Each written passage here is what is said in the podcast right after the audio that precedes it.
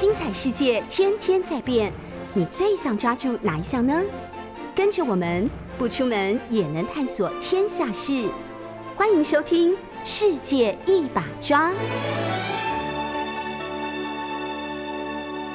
欢迎收听 News 九八新闻台。你现在收听的节目是《世界一把抓》，每个星期二早上十点的单元总编辑选书。我是新经典文化的叶美瑶。今天要介绍的，除了一本明天才要出的《现在依然想念你》川本三郎的新书之外，其实我是想要围绕着这本新书讲川本三郎他的时代，还有一个跟他。密切相关的一个作家叫村上春树，因为要讲村上春树，我就请来了梦寐以求的来宾哦，这个赖明珠女士，明珠姐跟大家打招呼。大家好，我是赖明珠。是明珠姐是很多我这个世代的人，我是一九六九年生的，我们叫五年级的最后那个最后两班。呃，我这个世代的人认识村上春树，基本上是从。明珠姐的文字而来的哈，那呃，今天找他来，除了这个聊村上，因为川本三郎，我也是请他翻译的，因为我认识川本三郎，其实也是因为村上春树，哎，是因为那个赖明珠。那呃，今天我们先从一个话题开始好了。今天是十月的最后一个礼拜二嘛，接下来就要迈入十一月了。那十月在这个。因为大家现在不能旅行，所以可能都听到，但是很遗憾都不能去哦。就是在日本的东京早稻田大学十月一号开幕的这个国际文学馆，也就是村上春树图书馆哦。这是一个由威严无设计，然后由 Uniqlo 的他们的 CEO 吧，就是这个。所投资的这个或者说赞助的这个图书馆计划，那这个图书馆可能很多人已经看到新闻的报道哦。然后村上春树也亲自出席了几个记者会来呃跟大家讲这个图书馆。这个图书馆不知道明珠姐，如果东京呃日本旅游开放，你会马上去看吗？嗯，我当然是很想去看。对对对，因为听说有那个挪威森林的手稿。就是很多当时的对对，因为他在欧洲写的，然后都用亲手写在纸上面。哈，嗯啊，对他当时去美国跟欧洲，他先去欧洲旅游，嗯，那对，他就写去希腊，然后到罗马，嗯哼，嗯，那主要在这两个地方写。好像是一九八七年出的小说嘛，嗯，一九八七年，对。八七八八，我记得八八年的时候是，因为我才刚刚查过资料。八八年的时候，它是日本的现象级的书，好像在八八年上下级就合售销售超过了一百五十万册。嗯，呃，然后当时就被认为是一个村上春树。现象，村上春树时代。对。可是，一九八七八八年，台湾还没有翻译，好像台湾到八九年，我手上还有这个版本哦，就是故乡版的《挪威的森林》。对。那当时不是民主解翻的，因为当时没有版权概念，大家就是谁抢得到，抢抢夺先机，先把它翻出来。对。而且秘密不要，就是是避免同业的竞争嘛，因为太畅销是是是，哈，所以他们就找了五个人。同时翻，哎，对对对，这个这个版本是五个人翻的，并不是一个人翻的。为了抢时间，是。但是，一九八九年台湾出版这本书的时候，当时我在念大学，所以我是在大学校园里面，很多同学都有，我们就每个人都在看这个书哦。但是，其实，在那之前，我就已经开始看村上春树，而且就是因为明珠姐赖明珠女士，在一九大概呃，您翻的第一个跟村上有关的。作品应该是在新书月刊吧？对对对对，今今天我请那个明珠姐特别带来了这个古董级的杂志，你要不要说说看你最早的时候怎么认识村上，怎么介绍村上给大家的？呃，其实我最初是从杂志上看到他的名字，嗯，因为这是一个新的名字嘛。但是村上春树，那个我在日本留学的时候，有一个很嗯，在刚好得芥川奖的那个。年轻作家叫村上龙，是，所以两个人都姓村上。我想，哎，又一个村上啊，所以我就对这个名字特别注意，就是有特别有印象。然后后来很多不同的杂志，不同的女性杂志，尤其是像安安啊、NONO 啊，还有 More 啦、什么 High Fashion 啊之类的，主要是女性杂志。嗯，那我就很好奇，我就找出前几期的各种不同的杂志来看，那个怎么样介绍这个作者。是，后来嗯，我就对这个作者就非常感兴趣，而且他也有提到，他这是呃那个时候是他已经出了第三本，就是《巡洋冒险记》，对，然后那本是得了奖。嗯。嗯，然后也也有介绍说他的处女作的那个群像新人听风的歌是。听风的歌对，然后第二本是一九七三年弹珠弹珠玩具，这两本也很受年轻人读者的欢迎，是，所以这些消息我就是陆续去去找资料，总总共找了大概十二种。这不同杂志的这个书讯。是，其实其实日本的他们的这个资讯很发达，没错，嗯，所以那我们我们其实台湾，我觉得其实是很自由，嗯，只要你想要去找的话，就可以找得到。那时候我们我在广告公司上班。那嗯，还有那个专门送书来的这个人哦，所以关键其实是因为你在广告公公司上班，每天要接受大量的这个欧美日的资讯。呃，一方面就是兴趣，嗯，然后我我其实我指定一种 more 杂志，可是其他同事有，因为他们设计的哦，就是很喜欢参考那些女性杂志，是，所以。各种呃不同的人订不同的杂志，然后集合起来就很多种，有些可以互相交换看。嗯嗯。然后另外也有书，你现在的书店老板以前也是专门就是送书，比如说因为那个是房地产的那个公司建设公司，嗯，然后他还送一些建筑的设计的那种。呃，英文杂志也有，然后日文杂志也有，是，所以我们要取得一些资讯，其实是很容易的。嗯，可是在这个过程之中，你就注意到了川本三郎，那时候还没有，所以我只只呃注意到村上春树这个作者，然后我很有兴趣，我就到永汉书店南京东路啊。中山北路口那永汉书店去去找看有没有他的书，OK，哎，结果就发现有好几本他的书，嗯所以我就把他的书买回来回去看，嗯开始读，然后就觉得非常有兴趣，就是非常跟其他的作者真的都不一样，嗯，非常创新，是。那其实做广告人最重视的就是创新这这一点，嗯，那我就呃。就继续再找他的书来看，嗯，那也呃，一共有听过的歌，一九七三年弹珠玩具到《巡洋冒险记》，嗯，还有《巡洋冒险记》，对这些这些小说，我先先看了以后，我又看了，就非常有兴趣。然后我又再到永汉书店看有没有什么新书，然后也有一些，比如说摄影集，是。摄影。那个道月工艺的摄影啊，嗯，那是比较大本的摄影，是。它是啊波之画，嗯，波波浪的波就是海浪啊啊，然后嗯波之绘波之绘，哎，是。对，所以这个书就里面村上春树有翻译一些比较短的文字，也有一些随笔，嗯，然后也有歌曲的翻译，就是我就觉得说那个。很吸引，很吸引我，是。让我我就很想翻译，嗯，然后正好我以前有一个同事，因为我们老板本来想要出那个呃杂志，其实他也是很有那种文学的那个兴趣的，那其实是有召集了一个企划呃一个编辑部专门做杂志，准备要做杂志，准备做和而且也。后来也做了，出了三期，是，但是三期可能不是不是很好卖啊，后来就收掉了。就是新书月刊吗？不是新书月刊，是小王子。哦，有有有，我们有印象，有印象吗？是是是，虽然那个时候很小，但是你真正写了一篇文章刊在一个杂志上的，其实是一九八五年，而且是最后一期的新书月刊，对不对？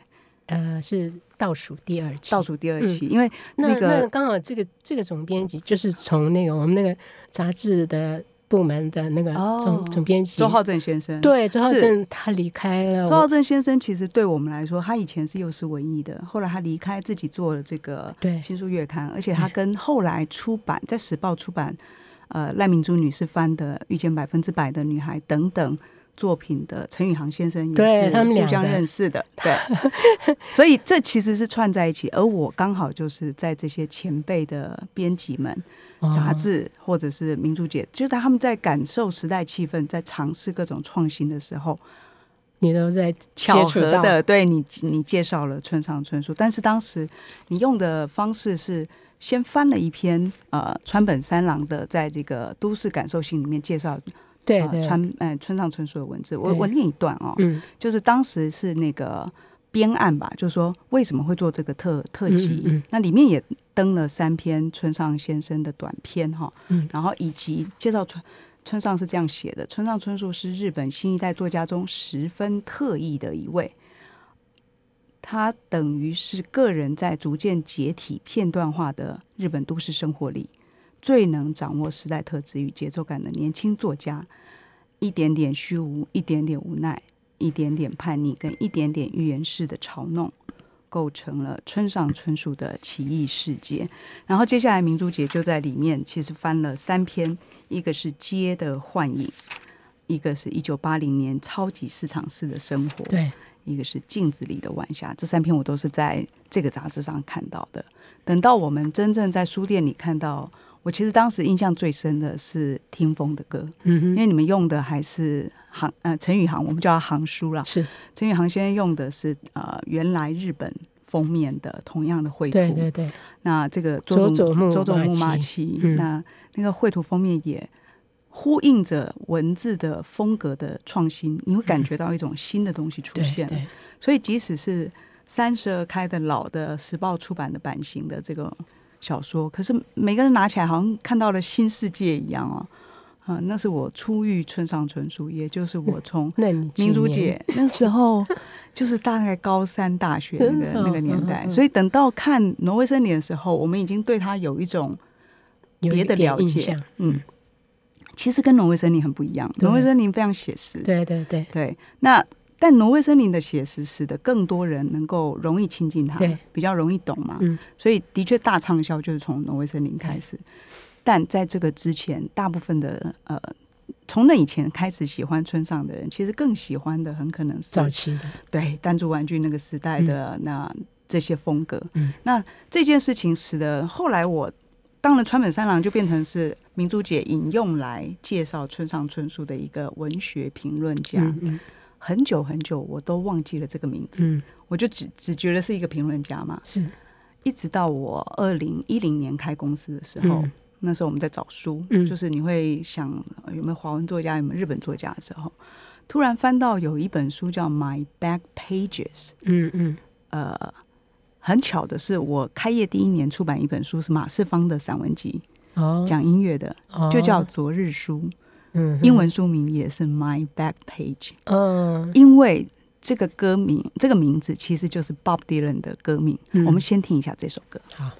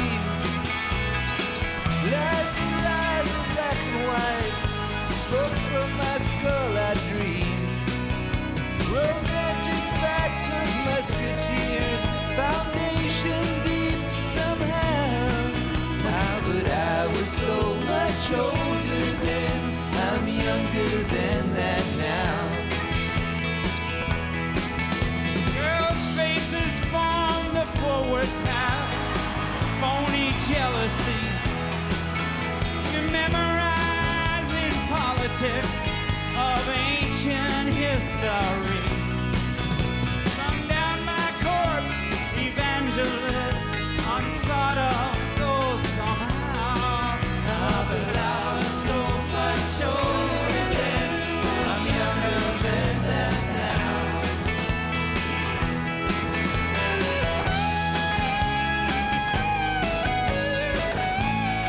刚刚听到的《My Back Pages》是一个非常特别的版本哦，那是 Bob Dylan 应该是三十周年的呃纪念演唱会，然后总共有那他被誉为是诸神共唱的版本，是一个 live 的版本。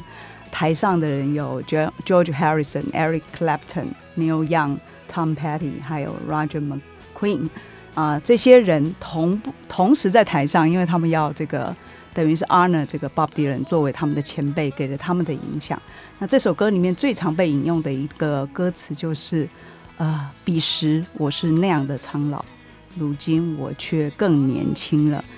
这个句子呢，其实在我爱过的那个时代，也就是川本三郎的这本书，我刚刚说，我其实忘掉了川本三郎很久，一直到我注意到他的时候，已经是二零一零年了，而那个时候刚刚好是，呃，日本准备要这个书重准备重出，然后日本准备要重拍。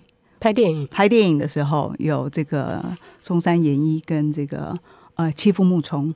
那欺负木聪是我非常喜欢的日本演员，所以一看到他们要改编，然后一看到这个 My Back Pages，然后再注意到说这个名字川本三郎，我好像在村 在村上春树相关的这个介绍里面，我听明珠姐也说过，所以其实我是一股冲动的就把它签下来了。哦，我根本还不是完全了解说这整本书到底要干嘛哦。签的好，对，然后而且因为稍微知道了一下内容以后，我就说跟同事说，这个一定要找赖明珠，明珠姐应该可以这个替所有人最好的诠释它，而且我也很希望能听听明珠姐。翻了那么多村上的作品，他们等于是差不多同世代的哦。这个嗯川本三郎是呃比他大个五六岁，嗯那村上是一九四九，其实是典型的战后派，就是稍微战后，但是其实有衔接到战争的尾端这样子。那川本三郎的作品对我来讲，就是读了以后，等于更能诠释我年轻的时候阅读的村上春树。明珠姐要不要讲一下，你当时翻到这个我爱过的那个时代？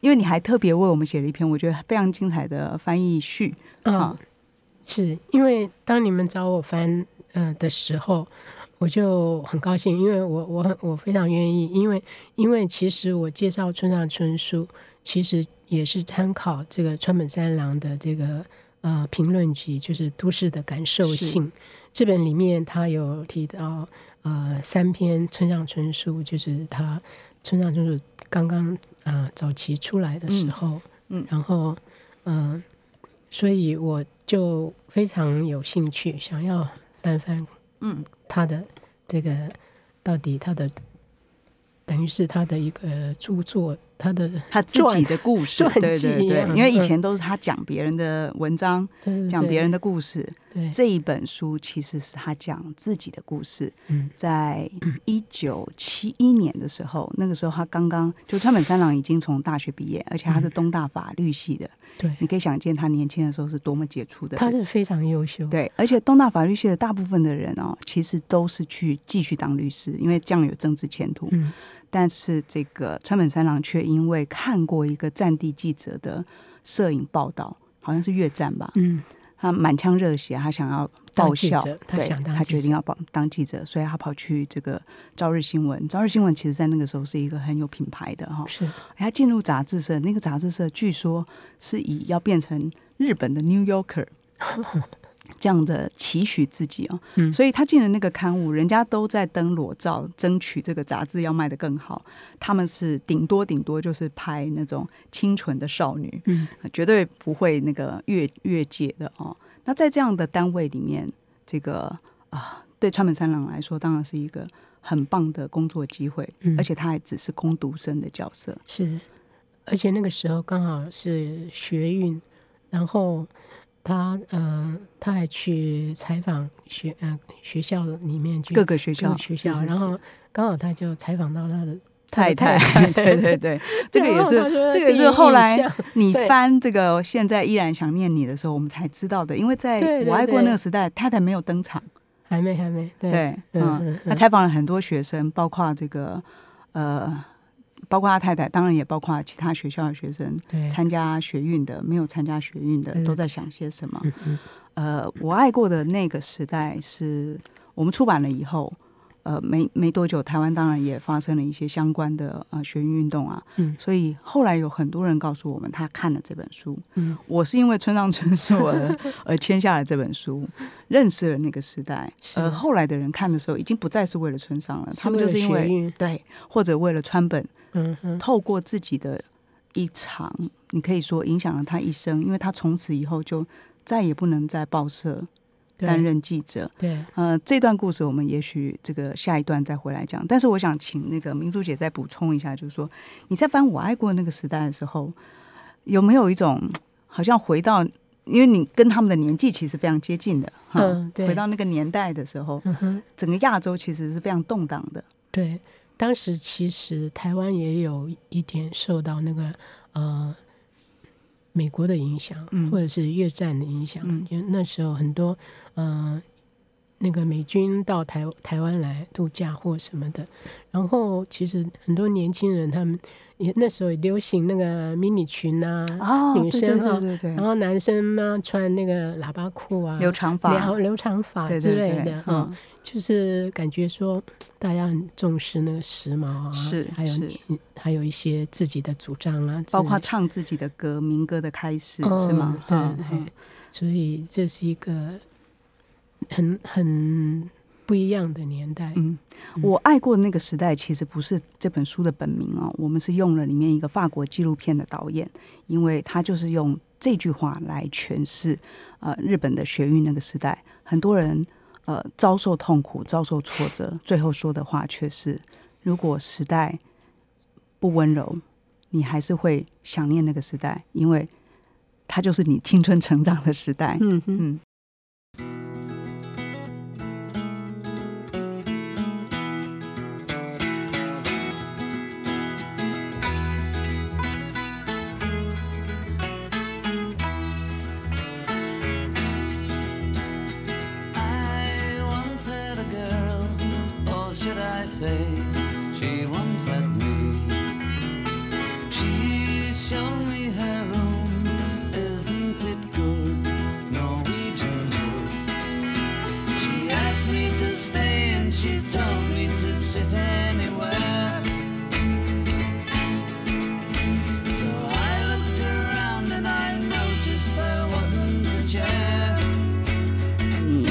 现在你听到的是一九六五年 Beatles《塑胶灵魂》专辑里的歌曲《挪威的森林》。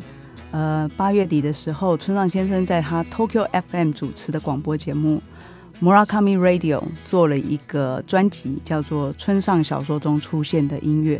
据说这个周日他要做第二次哈，就是小说里面出现过哪些音乐。那这首歌当然是必放的。呃，特别有人还跟他提到说，哎，你这个 Norwegian wood 应该不能翻成森林哦，应该要翻成这个挪威家具。村上还在他的广播里面说，哦，如果小说书名翻成挪威家具，应该谁也不会买吧？哈，哎，我还记得一件事情是村上的太太，呃，就是他这个挪威森林小说原来的书名也不叫挪威森林，嗯叫雨中的庭园，对，雨中的庭园。嗯然后是他太太跟他说，最好会有人会买这种书名的书哈，所以改成了《挪威的森林》，真的是绝妙的书名哦。的确，所有人都把这个森林当做一个啊、小说里面的人物走进入的黑暗深邃的时空之中。啊，这本书在刚刚跟明珠姐聊起来说，呃，一九八七年出版，八八年成了这个年度最畅销，到八九年好像都还是畅销书哦。当然，那个时代就影响了很多人。听说在韩国这本书也是非常畅销的。嗯但是我跟明珠姐刚刚广告时间聊起来一件事情，其实我们不能说更喜欢，应该说如果有更重要的一本书的话，应该是在他之前，大概一九八五吧出版的一本叫《世界末日冷酷意境》。我最近非常想重读这本书。嗯。明珠姐，听说你最喜欢就是这本，，对对对，是。因为我我我那时候刚好去啊、呃去美国旅行，然后我在在纽约的记忆国物，嗯，看到了这个这本书。这本书的世界末日日文版日哦文版，嗯，记忆国物书店卖日文书，在纽约，然后我就很很好奇，我好哇好高兴，然后而且他得了古奇润一郎奖，是，然后我马上买下来回去那个读哦，嗯开始读。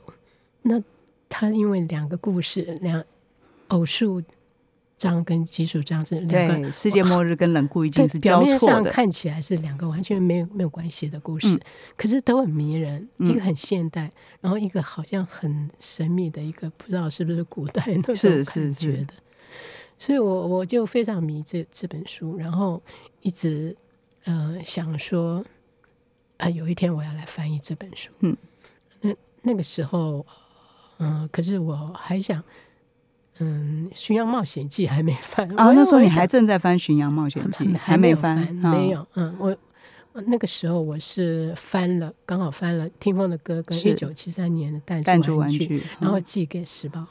那还不晓得时报要不要出版，哦，是是是，是，所以 所以他们还在根犹豫吗他？根本还不知道我有没有 机会翻译这个《巡洋》跟《世界末日》，是但是我非常喜欢《世界末日》。世界末日冷酷一境。坦白的说，如果后来村上不是这样子的话，然后没有呃挪威森林的话，的确不是一个一般出版社会马上想要出的书哦，嗯因为它其实挑战度极高，一个虚构的世界，两个虚构的世界交织，对，那而且很厚。然后我还记得的是，其实《巡洋冒险记》就有这种很很很难以理解的一些呃所谓的异世界，另外一个世界哦。嗯，那但是因为《巡洋冒险记》用了一个所谓的 hard boy detective，就是我们叫这个 硬汉推理，就是有一种很很快节奏的，你会进入一个推理小说的，因为它找故事性对他蛮重的。他他里面要找什么东西嘛，嗯。那你就会感觉到说很容易读，而且啊、篇幅也比较薄。是，但《世界末日冷酷一境》其实在当时对所有的普通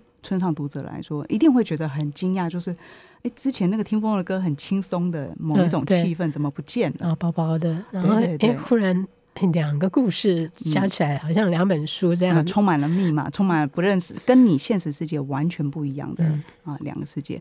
那这本书，我我是很推荐，就是如果刚刚开始进入呃村上世界的人，你可以把这本书当做挑战，过了这一站以后，其他的对你来说都是轻而易举的哦、呃，我再讲回来这个，我们刚刚放挪威森林，其实还是要回到。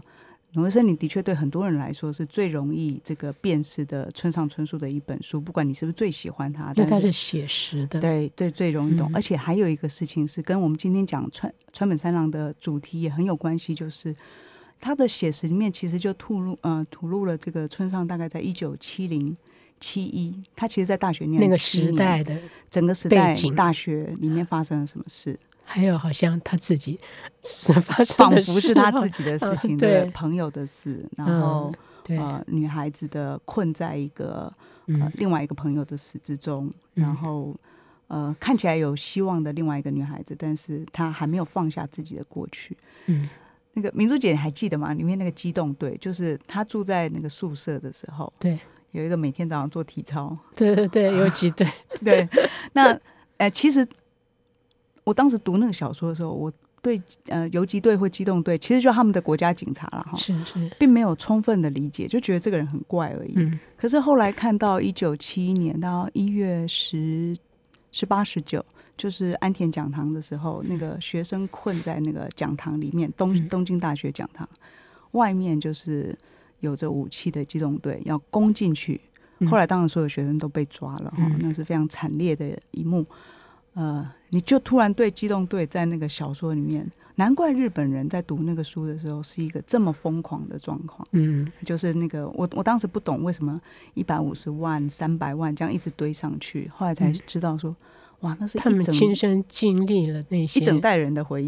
对，对，可能即使不是亲自，那可能他的亲戚朋友或者小孩或者大是。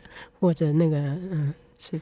呃，日本嗯。在第二次安保呃这个安保运动，或者说学生全共斗运动里面，其实因为比较激烈，我觉得在那个川本三郎的这本书里面讲的非常清楚，他就说第二次他已经不是一个改革政治改革的口号，是。它其实是很失意的，甚至于有点呃极度浪漫的。嗯所以他是不断自我否定，包括比方说，我如果去念大学，我是不是就成了体制中的一份子？嗯所以很多人就不念了，就是跟那个退学，挪威森林里面的那个渡边一样，就去流浪了，就可能一对个月都不知道去哪里，这样子、嗯寻找答案。嗯即使是没有答案，但是一定要让自己好像完全脱离体制嗯。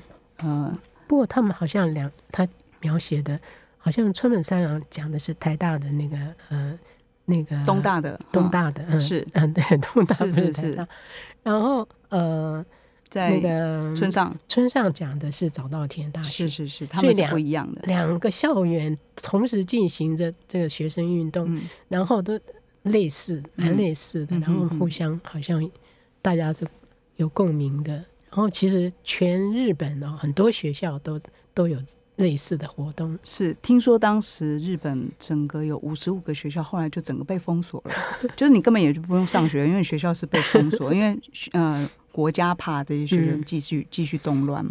那他们有很多抗争活动，对首相要出访，啊，要做任何决定，其实就是要阻止美国跟这个日本签订是所谓安全那个对安保、啊安保条约，那这个事情影响了那一整代的人。那我在村上后来有一本书叫做《呃成为职业小说家》里面啊，嗯嗯他有讲到成为小说家的初期的时候，嗯。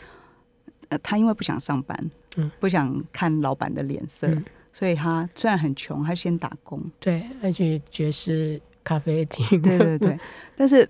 呃，因为明珠姐应该是少数台湾见过村上春树超过两次的人哦，所以只有对，就是呃，这样的一代人，他们经历过那个时代，好不容易就是用自由作者的概念哈，嗯或者自由工作者的概念，就是好好活下来了。因为其实明珠姐后来纯粹的只做翻译这件事情，等于也是自由工作者。对我后来就是把广告放掉，嗯，但是我第一个十年还继续一边翻译一一边工作。边翻译一边那个，那后来。让你决定完全不工作的原因是什么？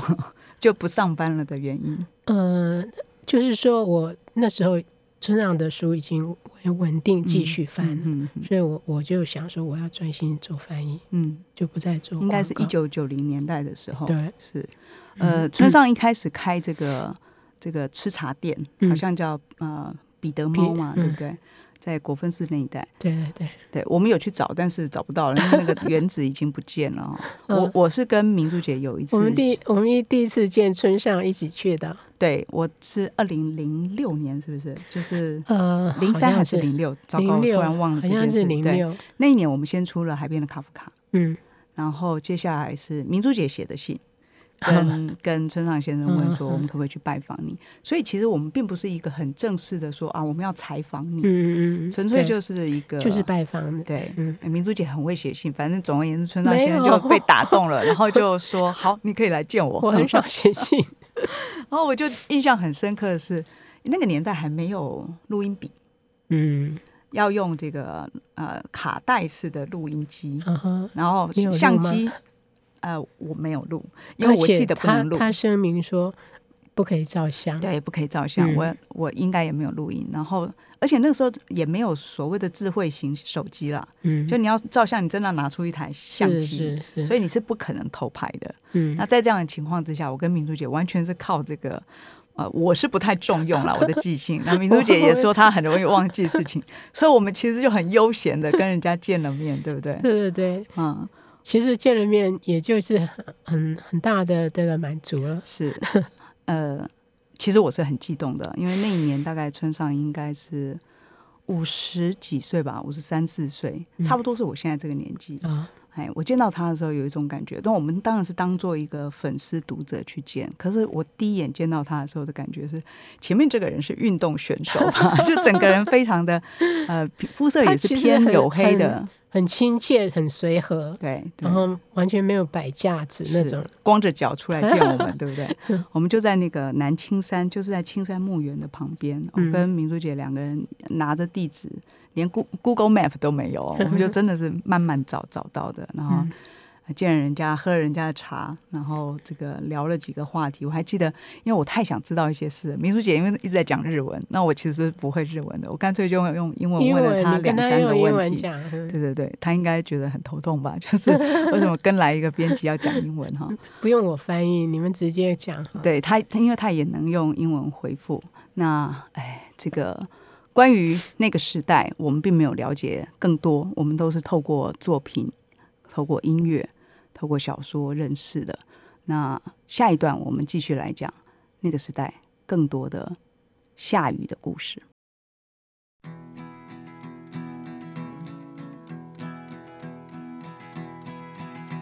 Oh, where have you been, my blue eyed son? And where have you been, my darling young one? I've stumbled on the side of twelve misty mountains. I've walked and I crawled on six crooked highways. I've stepped in the middle of seven side forests. I've been out in front of a dozen dead oceans. I've been 10,000 miles in the mouth of a graveyard. And it's a hard, it's a hard, it's a hard, it's a hard, it's a hard rain.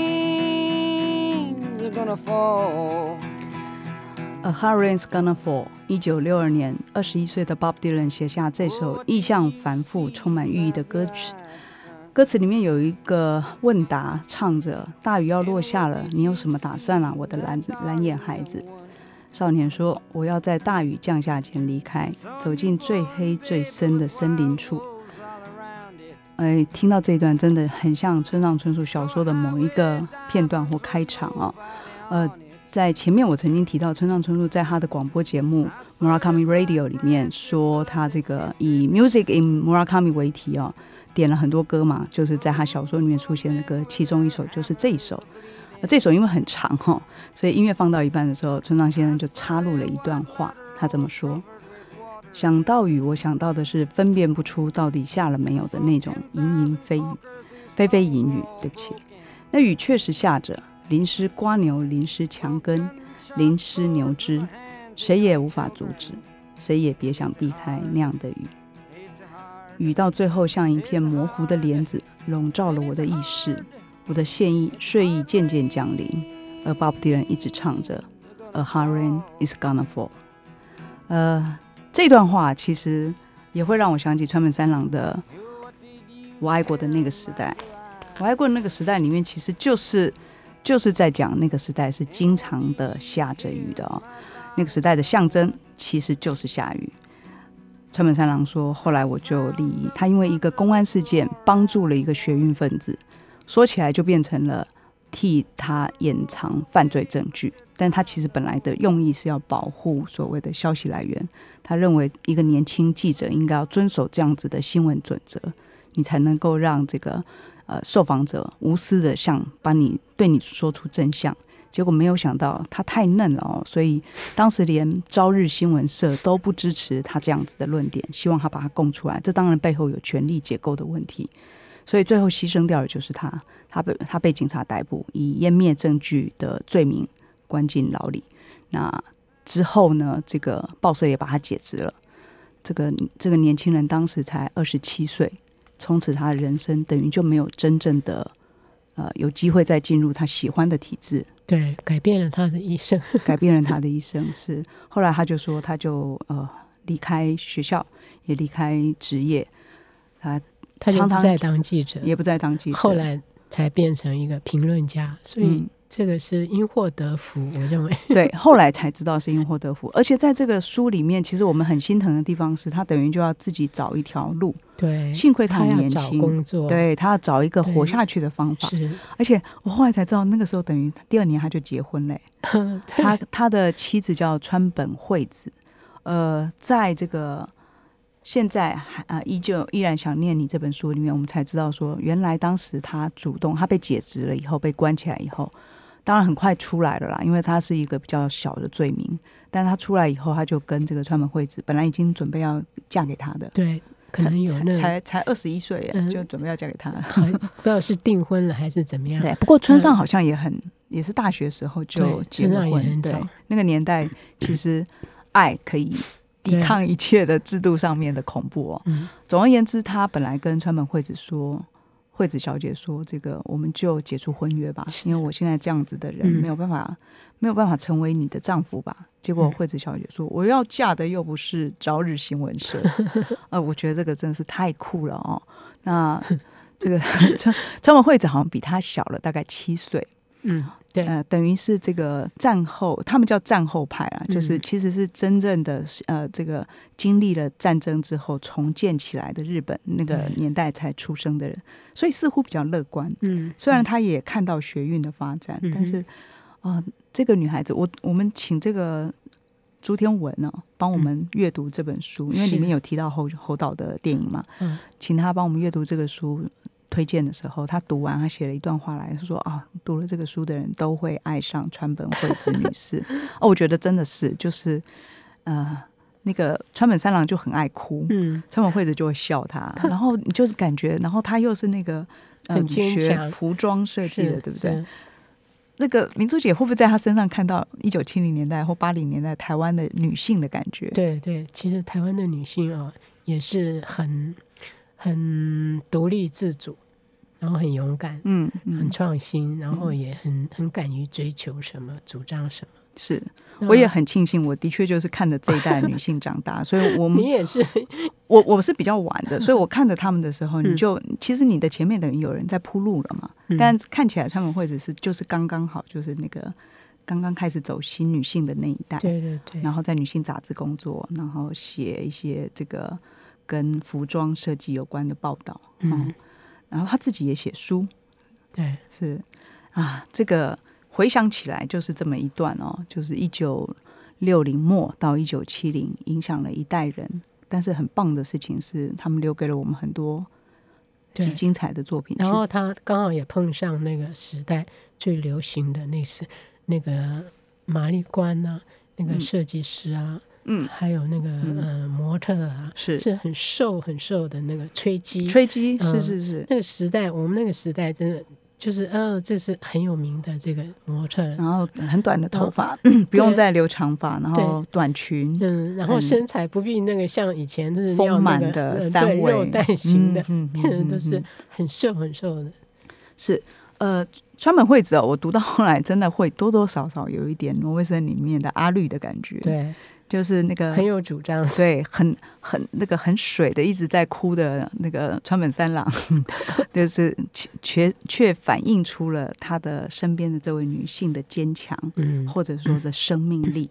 就碰到困难，即使他后来是癌症走的嘛，对，嗯，他自己都还是很坚强。我觉得这个是呃，到老了，就是或者到了一个年纪以后，读完这个我爱过的那个时代，再读他回忆妻子的这一段，你会看到一种坚强的人生。对对，嗯很多人可以成为我们，也许我们将来的这个典范，怎么是样子应怎么样迎接老年？因为我们现在很多人其实 是单身的嘛，嗯对对，单身，然后嗯，大家年龄都拉长了，然后会生病啊，是是是然后生。病的时候你要怎么办呢？但明珠姐，你有养猫吗？我没有养猫，我你没有想过要养养猫我从啊？来没有，我养自己就很很随便，随哎便吃了就是我我发现对猫啦，或者是对这个呃单身的旅行啦，呃一个人怎么照顾自己的生活啊，嗯几乎是这一代的人，就是这，因为他们开始长寿嘛，然后又对经历了当年很，我觉得大家都很独立坚强哈，对。然后持续创作，你如果喜欢旅行的话，那你你这个猫啊狗啊，还要还要托谁照顾，是很麻烦的事。我唯一养过的是那个鱼，孔雀鱼，我养过。是，然后其他就是盆栽。盆栽植物的话，你你浇点浇一些水，它可以耐好几天，然后就比较嗯不会那么在乎那个怎么样。嗯，我知道明珠姐是很喜欢旅行的，所以 这两年下来不能旅行，应该让你。对啊，饱受折磨，对不对？呃，在这个川本三郎的书里面，他曾经提到有一个女孩子，其实是在她年轻二十二岁的时候就就自杀了，是一个女女女演员、女女歌手吧？哈，就是其实十几岁就上了他们周刊朝日的封面人物，当做一个美少女这样。那因为当时川本三郎很年轻，所以就。跟他比较容易聊起来，他来报社的时候会跟他聊起来。这两个人还一起去看电影。对对对。看完电影以后，这个女孩子跟呃川本三郎说，她觉得电影蛮好看的。川本三郎说：“嗯，会吗？哪里好看？哈。”这个女孩子说：“因为刚刚 My 呃 Jack Nicholson 在里面掉了眼泪，那一幕她觉得很棒。”然后。她也提到了有一有一部电影叫做《午夜牛郎》，很多人都知道那部《Midnight Cowboy》哈，Dustin Hoffman 也在里面有掉眼泪。他说那个他也觉得很棒。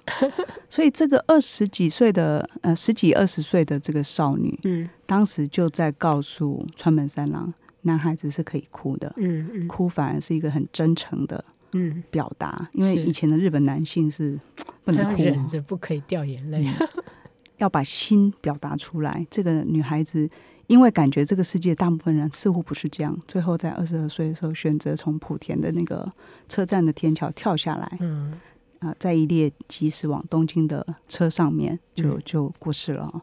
那他提到了这一段，这样的一个纪念这样一个女孩子，提到了他跟他看电影的时候提到的爱哭的男生，因为他们自己承认自己很爱哭。对我特别觉得。想分享这一段的原因，就是在经历过那个年代，人似乎特别懂得柔软的心的重要。嗯嗯。呃，村上也是，他在那个图书馆里面，他们最近好像要办一个活动，就是邀请大家来这个所谓讲座，聊什么呢？就是希望能够透过这个图书馆，鼓励一件事情，拓展故事，诉说内心，这是他们的主旨。嗯。非常棒的一个图书馆宗旨。嗯，跟明珠姐记得你翻译过那个《图书馆奇谈》吗？图书馆奇谈，古代图书馆太可怕。嗯哼，因为当时是不许你跑出去的，你要把那个所有知识吃进去以后，它吸光你的脑汁。对对对。